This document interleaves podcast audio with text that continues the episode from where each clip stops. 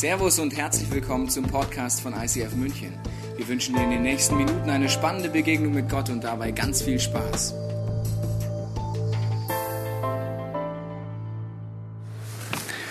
Stille Nacht, heilige Nacht. Bist du schon in Weihnachtsstimmung eigentlich? Ja? Alles schläft, einsam wacht. Seit September nerven mich Supermärkte. Nikoläuse, Lebkuchen im September. Stille Nacht.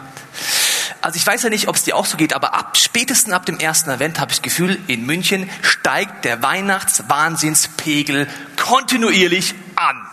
Man müsste eigentlich diesen Song umstichten, nicht Stille Nacht, sondern laute Nacht, stressige Nacht. Keiner schläft, alle wach. Weiß nicht, ob du das nachvollziehen kannst, weil ich habe echt ein bisschen ein Stressproblem mit Weihnachten, weil ich habe eine nicht anerkannte Krankheit. Leicht gesellschaftlich nicht anerkannt. Ich bin Geschenke-Legastheniker.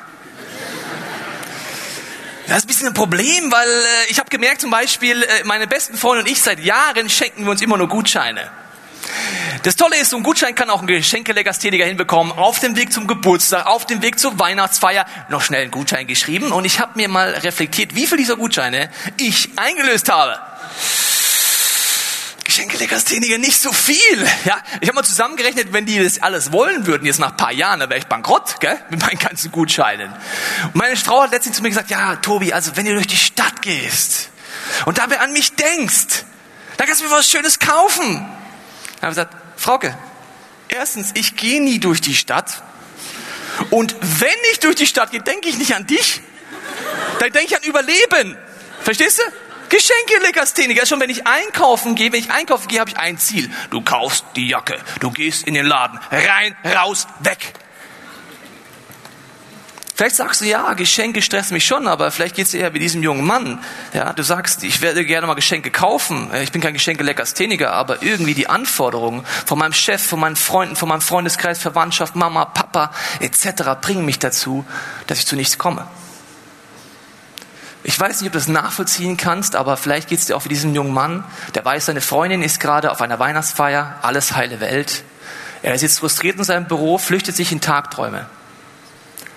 Kann es sein, dass an Weihnachten manchmal ein bisschen mehr Schein als Sein ist? Kann es sein, dass manchmal wir so eine Sehnsucht danach haben, dass alles so heil ist, dass es wie ein großes Schauspiel ist? Da sagt die Mama am Tisch an Weihnachten zu den Kindern, könnt ihr nicht zumindest mal an Weihnachten euch nicht streiten? Nee, Mama. Sonst könnten es die anderen 364 Tage ja auch. Oder dann so ein Satz, Onkel Herbert, jetzt reiß ich zumindest mal an Weihnachten zusammen.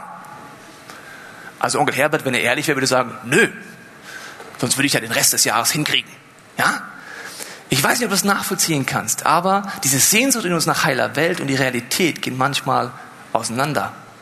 Vielen Dank, Christian. Vielen Dank dem ganzen Team hier. Eine gewaltige Aufführung. Dankeschön.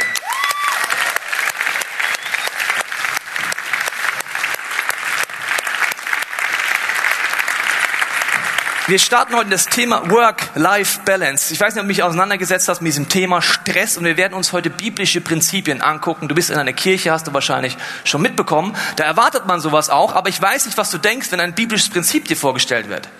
Ich habe jahrelang gedacht, wenn es um die Bibel ging, habe ich gedacht, was wollt ihr eigentlich? Ja, ein altes, verstaubtes Buch von einem Gott von gestern, der soll mir heute und für morgen helfen? Das klappt doch nicht. Bis ich mal aufgeschlagen habe, gemerkt, die Ideen, die da drin sind, diese göttlichen Ansätze, wie man eine Gottesbeziehung leben kann, wie das Leben funktioniert, das klappt ja echt. In der Bibel gibt es zwei verschiedene Wörter im griechischen Urtext für Zeit. Das eine Wort heißt Chronos. Chronos ist eine griechische Gottheit, heißt Chronologie, Terminabfolge, To-Do, immer das Nächste sehen, also, also dieser volle Kalender. Du bist nie im Hier und Jetzt, du bist immer schon im Morgen oder im Nächsten oder im Konfliktgespräch oder im Problem oder in der Arbeit. Du bist einfach nicht im Hier und Jetzt. Und dieser Kronos wird oft so dargestellt, wie ich dieses Bild mitgebracht habe. Er ist in der Hetze, er hat eine Sanduhr dabei, er ist von A nach B am so schnell wie möglich antreiben. Und die Menschen drumherum verbiegen sich maximal, um das auch hinzukriegen. Angetrieben, gestresst. Kennst du das? Nicht im Hier und Jetzt sein?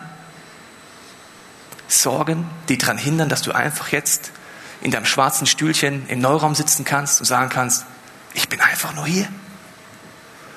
Ängste. Ich habe zwei Fragen am Anfang an dich. Das erste, was zerteilt dich im Moment? Was verhindert, dass du einfach nur hier sein kannst? Vielleicht sind es finanzielle Dinge, Herausforderungen in deiner Familie, in deinem Job. Vielleicht die Prüfung, die ansteht nächste Woche. Und die zweite Frage, die ich an dich habe, ist, wann warst du das letzte Mal wirklich im Hier und Jetzt? Ich möchte dich einladen, mal kurz über diese zwei Fragen nachzudenken.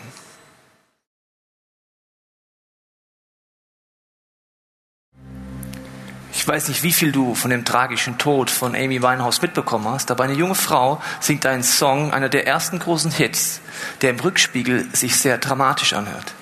In diesem Song geht es darum, dass andere Leute sagen, Amy, du hast Probleme und sie sagt, no, no, no. Du brauchst eine Rehab, du brauchst Hilfe. Und sie sagt, no, no, no. Bei ihr endet es im wahrsten Sinne des Wortes tödlich. Ich glaube, auch wenn es heute um Work-Life-Balance geht, ist das etwas, wo man drüber nachdenken muss, inwiefern kann das, wenn du mit Stress und mit den Herausforderungen diese Balance nicht irgendwie findest, inwiefern kann das tödlich werden für dich und die Beziehungen, in denen du stehst. Nicht unbedingt körperlich, aber seelisch, geistlich, dass Beziehungen kaputt gehen, Ehen kaputt gehen, Freundschaften kaputt gehen. Und Work-Life-Balance ist ja leichter gesagt als getan. Bereits, wenn ich das hier probiere, und ich bin ja jetzt Sportlehrer, ne, ja, wird es schon mal gar nicht so einfach, ja. Und das ist jetzt nur mal ein Brett. Das ist noch nicht das Leben. Leben ist ein bisschen komplexer als diese Veranschaulichung, ja. Und schon merke ich, ja, das ist irgendwie ein bisschen anstrengend, Work-Life-Balance. Und die Frage ist, wie balanciere ich das aus? Und wer bestimmt, wie ich es ausbalanciere? Bestimmt's mein Chef? Bestimmt's mein Partner, meine Mama, mein Papa, mein Onkel, meine Tante, meine Freunde, meine Nachbarn? Wer entscheidet in meinem Leben, was hier Balance ist und was nicht? Ich glaube, wenn du nicht an den Punkt kommst, wo du Entscheidungen triffst für dich, trifft sie immer jemand anders für dich. Und die Frage ist, ob der, der entscheidet für dich, deinen Nachbarn, deine Vorgesetzten, deine Verwandtschaft oder wer auch immer, ob das wirklich das ist, was zu deinem Leben führt. An Weihnachten feiern wir, dass Jesus auf diese Welt kommt. Und ich weiß nicht, ob du dich mit Jesus schon mal beschäftigt hast, aber er sagt für sich selber, er ist derjenige, der dir einen Zugang zu einer lebendigen Gottesbeziehung ermöglicht. Der sagt, es ist eine neue Zeitrechnung angebrochen, nämlich nicht mehr Kronos, sondern Kairos. Und Kairos heißt griechisch im Hier und Jetzt sein. Und Jesus sagt, das ist das, was ich mit dir vorhabe. Das ist dein göttliches Design. Und du merkst, das ist aber gar nicht so einfach. Ich habe dir ein Zitat aus der Bibel mitgebracht. Da sagt jemand mal, der vor paar tausend Jahren ein Multimilliardär umgerechnet war, folgenden Gedanken. Prediger heißt es, 2 Vers 11. Doch dann dachte ich nach über das, was ich erreicht hatte und wie hart ich dafür arbeiten musste. Und ich erkannte, alles war letztendlich sinnlos. Als hätte ich versucht, den Wind einzufangen. Was für ein cooles Hobby, ja. Also wenn du ein Hobby suchst, fang den Wind. Tolles Hobby.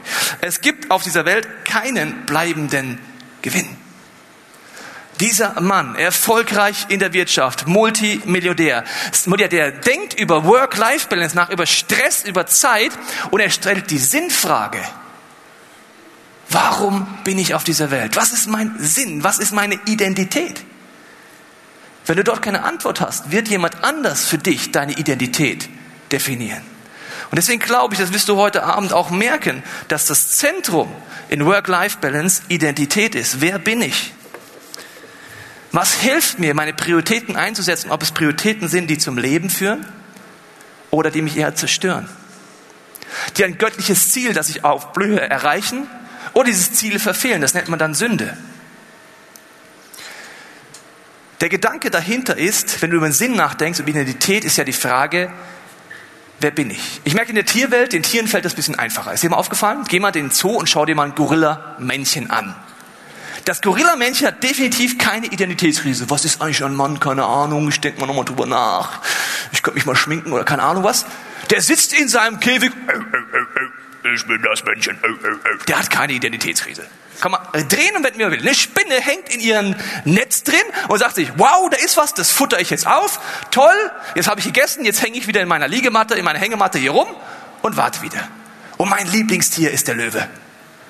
Der Löwe, der Student unter den Tieren, der pennt 20 Stunden am Tag. 20 Stunden. Vier Stunden geht er auf Jagd, hat noch ein bisschen Sex, dann pennt er wieder. Was für ein Paradies, ja? Fressen, Sex, pennen. Und der hat keine Identitätskrise. Der kann die Antilope vorbeikommen und sagen, sag mal, Löwe, das ist schon ein bisschen faul, was du da machst. Sagst, schau ab, sonst fress ich dich. Sagt der Löwe. Der hat keine Identität, der weiß, was sein Sinn ist, was seine DNA ist, was das bedeutet. Aber für uns Menschen ist das nicht immer so einfach. Und jetzt kommt dieser Jesus und sagt, ich habe Ansätze für dich, ich zeige dir ein Lebensprinzip, einen Lifestyle, der dir hilft, zur Ruhe zu kommen, deinen Sinn zu finden. Und das ist ein Lebensstil, der heißt Sabbat. Vielleicht hast du davon schon mal was gehört, vielleicht auch nicht. Erstmal ein spezieller Ansatz, ich lese ihn dir mal vor. Auf den ersten Seiten der Bibel sind die zehn Gebote, Hast vielleicht im Rallye-Unterricht schon mal von gehört. Da heißt es, achte den Sabbat als einen Tag, der mir allein geweiht ist. Sechs Tage sollst du deine Arbeit verrichten, aber der siebte Tag ist ein Ruhetag der mir, dem Herrn, deinem Gott gehört. An diesem Tag sollst du nicht arbeiten, weder du noch deine Kinder, weder dein Knecht noch deine Magd, auch nicht deine Tiere oder der Fremde, der bei dir lebt. Denn in sechs Tagen habe ich, der Herr, den Himmel, die Erde und das Meer geschaffen und alles, was lebt. Aber am siebten Tag ruhte ich. Darum habe ich den Sabbat gesegnet und ihn für heilig erklärt. Die Bibel geht davon aus, dass der Weg aus dem Kronos rein in den Kairos mit einem Lebensstil zu tun hat, der mit Sabbat zu tun hat. Sabbat heißt beenden, aufhören, eine neue Dimension vordringen. Und wenn du so ein Gebot hörst in der Bibel, merkst du sehr schnell in deinem Herzen dein Gottesbild. Zum Beispiel könnte man reagieren und sagen, nee, also Gott, das lasse ich mir nicht vorschreiben. Ein Tag ruhen, das sehe ich überhaupt nicht ein. Ich will sieben Tage arbeiten. Und du Gott, was willst du überhaupt von mir? Also wenn du denkst, dass Gott dich einschränken will, wird man so reagieren. Und das ist übrigens bei jeder Regel in deinem und meinem Leben, die wir nicht vom Herzen her verstanden haben, werden wir rebellieren.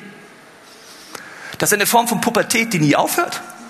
Ich hatte letztens eine äh, interessante Begegnung mit meiner Mama. Ich habe gesagt, Mama, äh, ich möchte dir mal ein bisschen erzählen, was so früher in meinem Leben passiert ist. Äh, ich habe dir doch immer damals mit den Regeln, die ihr mir gegeben habt, mit Alkohol und was ich was alles und wie das Leben funktioniert, habe ich immer gesagt, ja, ja, ist gut. Und dann hatte ich ja als schlauer Fuchs die Idee, mein bester Kumpel in der fünften Klasse hieß Basti Wohlrab und habe gesagt, Mensch, Mama, seit der fünften Klasse, das war ein bisschen älter, als was ich jetzt erzähle, ich gesagt, Mama, ich bin beim Basti. Ja, super, gehst du zum Basti? Dann habe ich gesagt, Mama, darf ich dir mal erzählen, also jetzt vor kurzem, was ich wirklich gemacht habe? Wie jetzt, du warst nicht beim Basti? Doch, der Basti war dabei. Aha, dann habe ich erzählt, wo wir lang getrennt sind, wo wir waren, wo wir in der Disco waren und so weiter mit unseren zarten 16, 17 und so weiter. Meine Mutter war schockiert habe ich gesagt, Mama, aber ich habe die Regeln, die du mir gegeben hast, einfach nicht verstanden. Deswegen habe ich dagegen rebelliert. Das ist bei Gott übrigens auch so. Jedes Gebot, das du nicht verstehst, siehst du in deinem Alltag. Du lebst es einfach nicht. Und Jesus hatte eine Herausforderung zu der Zeit, wo er auf dieser Erde war vor 2000 Jahren, mit ernsthaft frommen, gläubigen Leuten. Weil die hatten die Idee, es gibt eine Regel, die müssen wir gleich übersetzen, wir müssen definieren, was ist Arbeit, was nicht Arbeit, was darfst du am Sabbat, was darfst du nicht. Das sollst du tun und das sollst du nicht tun. Sie hatten verpasst, was Gottes Idee dahinter ist. Ich möchte dir ein Zitat von Jesus vorlesen. Im Markus Evangelium im zweiten Teil der Bibel heißt es da folgendermaßen. Das ist ein bisschen weiter hinten, das Markus Evangelium. Weiter vorne als Lukas. Da haben wir es ja schon, da ist es ja schon. Der Sabbat wurde doch für den Menschen geschaffen, sagt Jesus, und nicht der Mensch für den Sabbat. Hier waren ernsthaft gläubige Leute der Meinung, sie müssen alles definieren. Sie haben zum Beispiel gesagt, okay, an diesem Ruhetag, so und so viele Schritte darfst du gehen, das darfst du machen, das darfst du nicht machen. Wenn dein Tier verletzt ist, darfst du es sozusagen ihm helfen. Aber wenn Jesus am Sabbat heilt, das darf man wieder nicht. Und Gesetze und Gesetze und Gesetze und Gesetze. Und es hat vollkommen das abgelöscht den Leuten, die gesagt haben, also was soll denn diese dumme Regel mit dem Sabbat? Sagt Jesus, ihr müsst dahinter steigen. Und ich möchte mit dich ein bisschen hintersteigen, hinter dieses Prinzip. Es beginnt nämlich auf den ersten Seiten der Bibel, wo beschrieben wird, dass das Volk Israel in Ägypten in der Sklaverei war. Sie waren Sklaven. Und ihr Work-Life-Balance kann ich dir ganz einfach erklären. Work. Ein Sklave ist dafür da, Leistung zu bringen, zu arbeiten. Die Definition seines Wertes ist, ist das, was er tut. Wenn er genug schöne Steine gebrannt hat und hergerichtet hat für den Pharao und schöne Pyramiden gebaut hat, dann war er ein braver Sklave. Aber ein Sklave kann rein von der Definition her, darf sich nicht ausruhen. Der hat keine Ruhe, der darf nicht zur Ruhe kommen, der hat keinen Ruhetag, der hat keine Auszeit. Der bleibt immer im Kronos. Der Sklaventreiber sorgt schon dafür, dass er Gas gibt. Und jetzt kommt Jesus und sagt, diese Identität ist keine göttliche Identität, ein Sklave zu sein, getrieben zu sein. Deine Identität ist, dass es in Balance geht und dass Jesus sagt, dass du bedingungslos geliebt bist. Das ist übrigens die Revolution des Christentums. Dass Jesus sagt, ich liebe dich bedingungslos. Du kannst mal reflektieren, ob in deinem Leben diese Botschaft schon angekommen ist. Ich möchte es dir nicht wünschen, aber solltest du arbeitslos werden, würdest du merken, wie stark du doch wahrscheinlich von Leistung und von dem, was du tust, abhängig bist. Wenn das wegfällt, kommt die Frage, wer bin ich denn eigentlich noch, wenn ich keinen Job mache, wenn ich keinen Output mache? Und Jesus ist der Meinung, der Sabbat ist der erste Schritt, mit Gottes Hilfe zurück in die Identität zu kommen, dass ich einfach bin. Im Englischen gibt es ja ein Wort für Mensch, das heißt Human Being. Das heißt Being, Sein, Existieren drin. Aber wenn ich uns in unserer Stadt so ein bisschen angucke, merke ich, wir sind nicht Human Beings, sondern eher Human Doings. To-Do-Liste, was für ein tolles deutsches Wort. Ja, das muss gemacht werden. Das to do, to do, to do. Human doing, doing, doing, doing, doing. Und jetzt kommt dieser Gott und sagt, ich habe einen Ausweg. Und ganz ehrlich, sagt Jesus, du brauchst einen Retter. Du brauchst jemanden, der dich aus diesem Kreislauf rausholt, aus diesen Unfreiheit, aus diesen Ängsten, aus diesen Sorgen, aus diesen Abhängigkeiten von Meinung anderer, vom Nachbarn, vom Herrn Schmidt, von der Frau Müller, von wem auch immer dich dazu bringen, das zu tun, was du tust. Und Jesus sagt, ich bin der, der diese Freiheit geben kann. Dafür bin ich an Ostern am Kreuz gestorben, dass egal wie groß dein Gefängnis ist, egal wie groß dein Kronos ist, dass du dort rauskommen kannst. Weil an diesem einen Tag, am Sabbat, darfst du so tun, als wäre alles erledigt. Muss ich wiederholen. Du darfst so tun, als wäre alles erledigt. Ich liebe nach wie vor meine Schulzeit, im Rückspiegel zumindest. Bei mir ist die Schule echt zugefallen. Meine Schulzeit war genial. Ich bin in die Schule gegangen, habe so möglichst wach getan. Bin nach Hause, habe die Hausaufgaben einfach so gemacht, so Minimum äh, Einsatz, maximaler Effekt. Und dann bin ich einfach Fußball spielen, Tennis spielen, was auch immer ich gemacht habe. Das heißt, die To-Dos waren um 15 Uhr fertig. Ich muss nicht um Essen, nicht um Geld, nicht um Versicherung, nicht ums Haus, nicht um Garten. Ich muss um nichts kümmern. Da kannte ich schon als Schüler zu dem Hin Punkt hinkommen, Mensch, mir ist es aber langweilig. Ich weiß gar nicht mehr, was ich zu tun könnte. Jetzt bin ich dummerweise älter geworden und merke, diesen Effekt habe ich nicht mehr. Es gibt nicht den Moment, wo es nichts mehr zu tun gibt. Es gibt zwar Augen zu, Ohren zu, ich habe nichts zu tun, aber Dein Postfach E-Mails wird nie so sein, dass es nie wieder eine E-Mail reinkommt. Du wirst nicht die, immer zu jedem Zeitpunkt die Maschine wäsche, den, das, die Wohnung glitzt und blitzt, die Kinder laufen gut, es gibt kein Problem in der Ehe, es gibt kein Problem hier, der Chef läuft gut, alles läuft gut. Ich meine, das kenne ich nicht mehr, wenn ich älter werde. Es gibt immer was zu tun. Und jetzt sagt Gott, du darfst so tun, als wäre alles erledigt. Das ist ein bisschen krasser Ansatz. Als ich im Studium war und das Staatsexamen gemacht habe und irgendjemand kam mir auf die Idee, Staatsexamen, da lernt man alles zum Schluss. Das kommt ins Studium, was für eine lernpsychologisch schlaue Idee. Du lernst monatelang in so einer Bibliothek, wirst irgendwann bekloppt in der Birne, weil du so, äh, ich muss das alles lernen. Und dann irgendwann sagst du, jetzt kommt die Prüfung. Da habe ich es entdeckt, dieses Prinzip, ja, dass ich gemerkt habe, okay, Sabbat, einen Tag darf ich so tun. Und dann habe ich gesagt, okay, Jesus, jetzt wird's praktisch. Damals war der Sonntag mein Sabbat. Ist übrigens egal, welchen Tag du nimmst. Es sei denn, du bist Arbeitnehmer, solltest du deinen Chef vorfragen. Aber jedenfalls sonst ist es egal. Und da war der Sonntag und am Montag hatte ich eine Theologieprüfung. Und ich hatte noch vier Themen, aber nicht, weil ich faul war, sondern weil das Themenbereich, der war riesig. Dann habe ich gesagt, Jesus, so, jetzt darf ich morgen also so tun, als hätte ich alles erledigt. Dann müsstest du mir jetzt eine Idee geben, was ich lernen soll. Es gibt vier Themen. Ich schaffe nur eine. Und dann habe ich gebetet, still, habe gesagt, okay, lernen dieses Thema, habe ich den Gedanken, habe es gemacht. Und dieses Thema kam in der Prüfung dran. Danach habe ich mir gedacht, Mann, hätte ich mir in den Hintern gebissen, wenn ich die anderen drei Themen gelernt hätte. Und diese drei Themen der Theologie habe ich übrigens bis heute nicht gebraucht. Ist oft im Studium übrigens so, gell? Also bis heute brauche ich die Themen nicht. Aber das wäre Vertrauen. Das hieße, Gott, ich erlebe dich aktiv in meinem Leben, dass du mein Leben im Griff hast, dass ich dir vertrauen kann. Und Jesus haut mal einen Satz raus, der ist ziemlich provokant. Er sagt, wer mich liebt, wird meine Gebote halten. Ich habe mir überlegt, was ist denn das jetzt? Habe ich darüber nachgedacht und habe gemerkt, okay, eine Liebesbeziehung besteht ja aus zwei zentralen Fundamenten. Erstens die Freiwilligkeit. Also wenn du auf die Idee kommst, du triffst hier eine schöne Frau heute, liebe Männer, nimmst eine Pistole, hältst sie an den Kopf, sagst, willst mich heiraten? Dann sagt sie sehr wahrscheinlich ja. Aber deine Beziehung möchte ich da nicht führen, ne? Irgendwann hast du ein Messer im Rücken. Aber gut, probier's aus. Aber jedenfalls, Freiheit gehört zur Liebe dazu. Du kannst zu niemandem sagen, du musst mich lieben. Du musst, du musst, jetzt lieb mich halt. Sagt er, nee, muss ich nicht, gell? Meine Schüler würden sagen, deine Mutter. deine Mutter muss, aber selbst die Mutter muss nicht. Und das zweite Fundament neben Freiheit ist Vertrauen in einer Liebesbeziehung. Ich vertraue dir. Und Jesus sagt, wenn du erlebst, dass eine lebendige Gottesbeziehung möglich ist, wenn du dort eintauchst, wirst du immer mehr aus Freiheit heraus Gebote, die du vom Herzen verstehst, anfangen zu leben, weil du Gott vertraust. Und einen Tag zur Ruhe zu kommen, da müsste ich Gott wirklich vertrauen. Und ich rate dir, egal wo du stehst, dass du es mal anfängst auszuprobieren, weil göttliche Gebote muss ich wie ein Geschenk auspacken. Es ist wie eine Bedienungsanleitung in meiner Erfahrung nach diese Bibel. Ich gehe aber oft mit Bedienungsanleitungen anders um. Wenn ich ein, zum Beispiel ein technisches Gerät geschenkt bekommen habe in meinem Leben, war ich dankbar, dass ich einen großen Bruder hatte zu Hause. Der war Technikfanat. Ich habe gesagt, Felix, konntest du mal die Bedienungsanleitung durchlesen und es mir erklären? Das hat er gemacht, es hat ihm Spaß gemacht, faszinierend, wie unterschiedlich Menschen sein können. Hat es mir erklärt, habe gesagt, super, danke Bruder. Jetzt gibt es aber ein Problem, mein Bruder wohnt nicht mehr bei mir, hat auch Vorteile, aber er wohnt nicht mehr bei mir.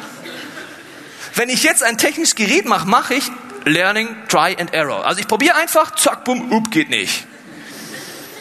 Da habe ich schon manches Gerät, ich sag mal, suboptimal eingesetzt und ein bisschen kaputt gemacht. Wenn du göttliche Gebote nicht verstehst, sie nicht anwendest, die Bedingungsanleitung nicht ernst nimmst, dann geht nicht das Gerät kaputt, sondern Beziehungen gehen kaputt. Ich habe gesagt, der erste Schritt ist ehrlich werden.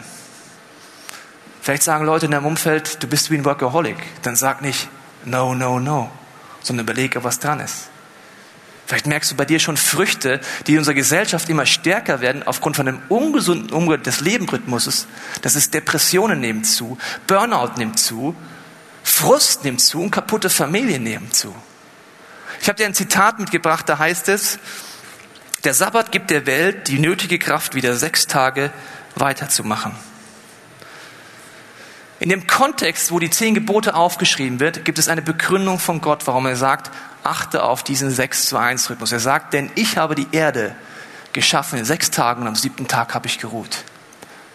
Wenn das stimmt, in dieser Bildersprache ist das ein Schöpfungsmechanismus, den, wenn du nicht ernst nimmst, es für dich ungut ausgeht. Man hat bei Tieren eine Untersuchung gemacht in Zoos. Und man hat geguckt, was passiert vor einigen Jahren, wenn man sieben Tage die Woche Menschen auf diese Tiere loslässt. Und die Käfige vor einigen Jahren sahen noch anders aus als in Hellerbrunn. Im Tierpark Hellerbrunn siehst du einen riesigen Käfig, Rückzugsgebiete, Bäume, Hütten, wo die Tiere reingehen können. Und manchmal stehen da die Kinder davor vor dem Löwenkäfig oder wo auch immer und sagen, Mama, wo ist denn das Tier? Siehst du's? Nee. Ah, ich glaube, hinter dem Baum, da war so ein Schwänzchen, das könnte der Löwe gewesen sein. Heute dürfen Tiere entscheiden, wann sie sich zurückziehen, wann nicht. Vor einiger Zeit war das nicht so. Sieben Tage die Woche. Man hat herausgefunden, dass nach sechs Tagen, wenn die Tiere keine Pause bekommen haben vom Publikumsverkehr, von Stress, sind die amok gelaufen. Die sind verrückt geworden in ihrem Käfig, die wurden aggressiv, weil dieser 6 zu 1 Rhythmus nicht mehr da war. Kann es sein, dass es so tief stimmt? beenden, aufhören, dahin zu kommen, dass meine Identität ist, zu sein. Vor fünf Jahren bin ich in meinem Leben, was diesen Work-Life-Balance angeht, zum ersten Mal wirklich ehrlich geworden. Ich habe aufgehört, mich rauszureden mit diesem No, No, No und habe gemerkt, der Tobias Teichen ist nicht gerne mit sich alleine. Weißt du, woran ich das gemerkt habe? Nach Hause gegangen, Fernseher angemacht, oder jemand getroffen oder Internet oder Facebook oder irgendwas. Bloß nicht Tobias Teichen, alleine zu Hause auf der Couch und Stille. Davor bin ich geflüchtet. Ich hatte Angst davor, ja? Und ich hatte gedacht, ich kann von meinen Problemen weglaufen. No, no, no. Ich meine, das ist ein bisschen Comedy. Versuch mal vor deinen Problemen wegzulaufen. Ups. Ach so, du bist mein Problem. Aha, deswegen bist du auch noch da. Du kannst vor Problemen anderer Leute weglaufen, aber vor deinen Problemen, die kommen einfach immer mit sagen, hallo, hier bin ich wieder, dein Problem. Und wenn du es wegdrückst, wirst du trotzdem, irgendwann kommt es wieder hoch. Und dann habe ich gesagt, okay, I need a rehab, wie Amy Winehouse das nicht angenommen hat. Jesus, hilf mir, ich brauche einen Retter. Ich brauche, dass du mich befreist, dass ich es aushalte, alleine zu sein. Und mein erster Versuch, Sabbat zu machen, war eine Katastrophe. Ich habe mir gedacht, Mensch, ich fahre an den See und bin einfach mal. Einfach Human Being. Habe ich mal den See gesetzt. Mann, war das legendär. Da saß ich so, auf dem See geguckt und irgendwie so. Mm, mm, war eine Sportschau. Mm, mm, mm, ich war so unter Adrenalin, dass ich gar nicht runterkam. Ich musste das erst lernen, das einzutrainieren. Mühsam.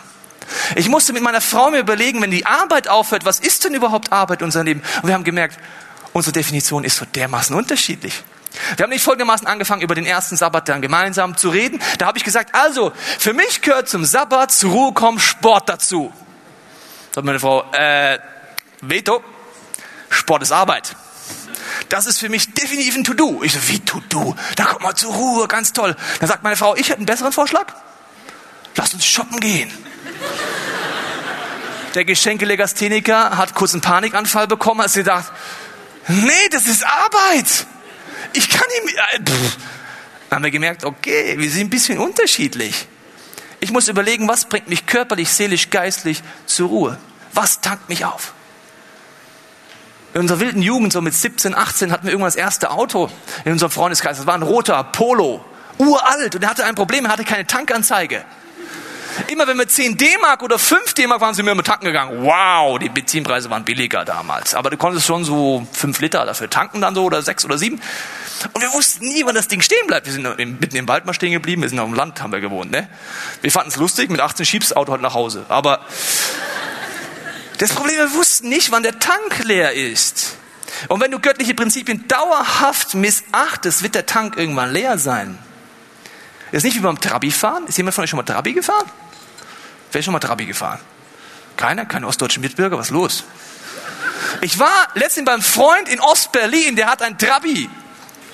Yes! Und wir sind durch Berlin gecruised. Wir durften zwar nicht nach Berlin rein, kennst du ja diese Marken und so, die da drauf sind, das kriegt der Trabi nicht mehr. Aber wir sind durch Berlin gefahren.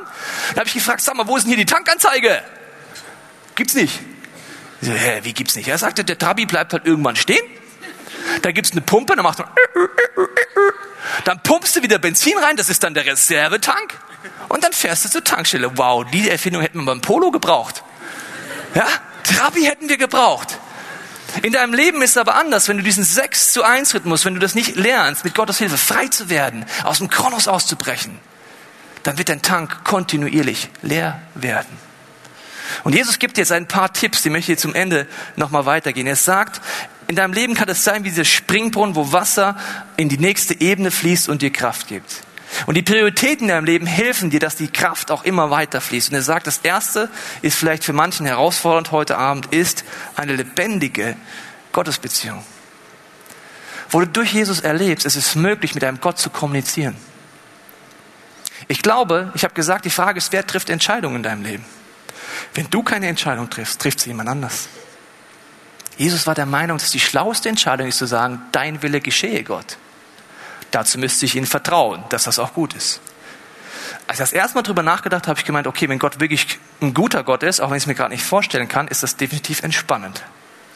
Weil wenn ich mich um die Anforderungen von Familie, Mama, Papa, Chef, Nachbarn, Freunde, Onkel Herbert, Tante Susi, Frau Müller, Herr Schmidt, dem Mann in der, im Getränkemarkt, im Tengelmann und was auch immer, wenn ich um all diese Leute drehe, wird es wirklich anstrengend, was die von mir wollen. Jesus war der Meinung, da kriegst du die Kraft und kannst dynamisch Prioritäten setzen. Weil es nicht im Leben immer gleich. Es gibt Phasen im Leben. Und das zweite von der Priorität laut Bibel wäre Familie, die engsten Beziehungen. Schon mal drüber nachgedacht, dass Chefs kommen und gehen, Nachbarn kommen und gehen, der Herr Schmidt kommt und geht und die Frau Müller kommt und geht, aber hoffentlich deine Familie zusammenbleibt, bis der Tod euch scheidet? Von der Herzenpriorität, der Tipp, Mit am Herzen, zweite Priorität. Ich hatte letztens eine Situation mit meinem Sohn. Ich kam abends nach Hause, bisschen gestresst, absolut im Kronos-Style nach Hause. Und ich habe mit ihm ein Buch gelesen, weil er wollte ein Buch lesen. Parallel habe ich mit meiner Frau geredet. Ja, es ging dann so, bla bla bla. Ja, was, was du heute gemacht? Ja, ja, ja, bla bla bla. Und dann sagt mein Sohn, Papa, schau mich an. Ich so, ja, ja, ja. Also bla bla blub, bla bla bla. Dann wird er ein bisschen aggressiv mit zweieinhalb Jahren sagt, Papa, schau mich an. Ja, bla bla bla bla blub, bla bla bla. Da der zweieinhalbjährige weiß sich ja zu helfen. Er nimmt den Gesicht vom Papa, dreht ihn mit Aggressivität auf seine Augenhöhe und sagt, Papa, schau mich an. Diesen Moment habe ich gemerkt, ich bin nicht im Hier und Jetzt. Ich habe kurz gebetet, Jesus, hilf mir, mach mich frei vom Kronos, ich gebe es dir ab, ich will jetzt bei meinem Sohn sein, Qualitätszeit haben. Und die nächste Priorität wäre Small Group, das wären Leute in deiner Umgebung, Freundschaften, die ehrlich zu dir sind, die dir helfen zu reflektieren, wo stehst du, die dir helfen, auch deinen Glauben mehr zu leben. Und die nächste Priorität wäre dann dein Job, und das hat nichts mit Quantität zu tun, sondern mit Qualität zu tun. Ich bin definitiv mehr im Job als bei meiner Familie. Aber vom Herzen her sage ich, Jesus, hilf mir, im Kairos zu sein. Wenn du mal ein Kind hast, hast du folgendes Problem. Die werden schnell groß. Wenn du mit Gottes Hilfe es nicht schaffst, im Hier und Jetzt zu sein, wirst du es verpassen. Und dann Ehrenamt, flexibel, wie sieht's aus, was kann ich machen, wie setze ich das ein? Und diese Spannung einzutauchen ist gar nicht so einfach immer wieder aus einer lebendigen Gottesbeziehung heraus zu überlegen, okay, prinzipiell bin ich kein Human Doing. Hilf mir, Gott frei zu werden, in diese Spannung zu halten. Ich möchte dich einladen, während dem nächsten Song mal darüber nachzudenken. Weil im Endeffekt, wenn du sagst, diese Gottesbeziehung kennst du nicht, diese lebendige Gottesbeziehung, die kann ich dir nicht mit Worten beschreiben. Dann müsste ich sagen, schau in mein Herz, schau, was ich erlebe in meinem Alltag und probier es aus.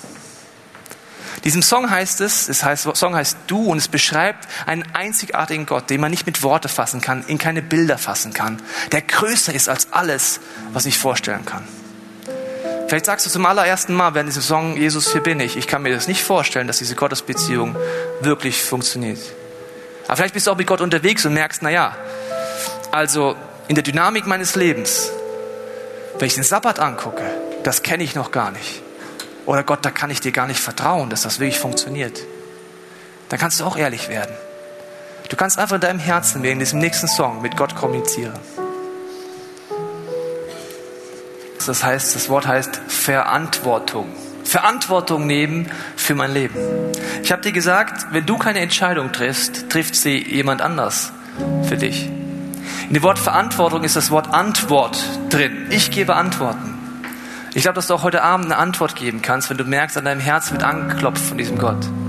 Zum ersten Mal oder wieder ganz neu, wo du merkst, Jesus, ich will darauf reagieren. Und ich möchte jetzt beten, dass der nächsten Zeit in diesem Gottesdienst, wo wir einige gesungene Gebete singen werden, wo du auf der Leinwand diese Texte von diesen gesungenen Gebeten sehen wirst, wo du entscheiden kannst, nehme ich diese Texte, helfen die mir oder kommentiere ich weiter in meinem Herzen.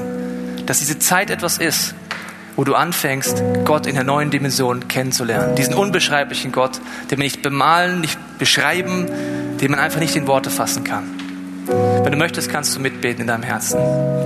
Jesus, ich danke dir, dass egal wo wir uns gerade befinden auf unserer geistigen Reise, du den Wunsch hast, an unser Herz anzuklopfen heute Abend. Und zu sagen, du kannst mir vertrauen. Vielleicht auch zum allerersten Mal zu sagen, Jesus, du darfst in mein Leben kommen. Auch wenn ich das alles nicht verstehe, wirklich mit diesem Kreuz, bete ich, dass du der lebendige Gott anfängst, mich zu verändern. Und Jesus, jeder, der einfach jetzt merkt, ich möchte mich nicht mehr rausreden in meinem Leben, der merkt, er ist getrieben von Kronos, wir einfach zu dir kommen können und sagen, Jesus, mach mich frei, ich brauche einen Retter. Gib mir diesen Frieden, der übernatürlich ist, dass ich Schritt für Schritt in diesen Lebensstil des Sabbats eintauchen kann. Wir hoffen, dass dir diese Predigt weitergeholfen hat. Wenn du Fragen hast, kannst du gerne an info at icf-moenchen.de mailen und weitere Informationen findest du auf unserer Homepage unter www.icf-moenchen.de.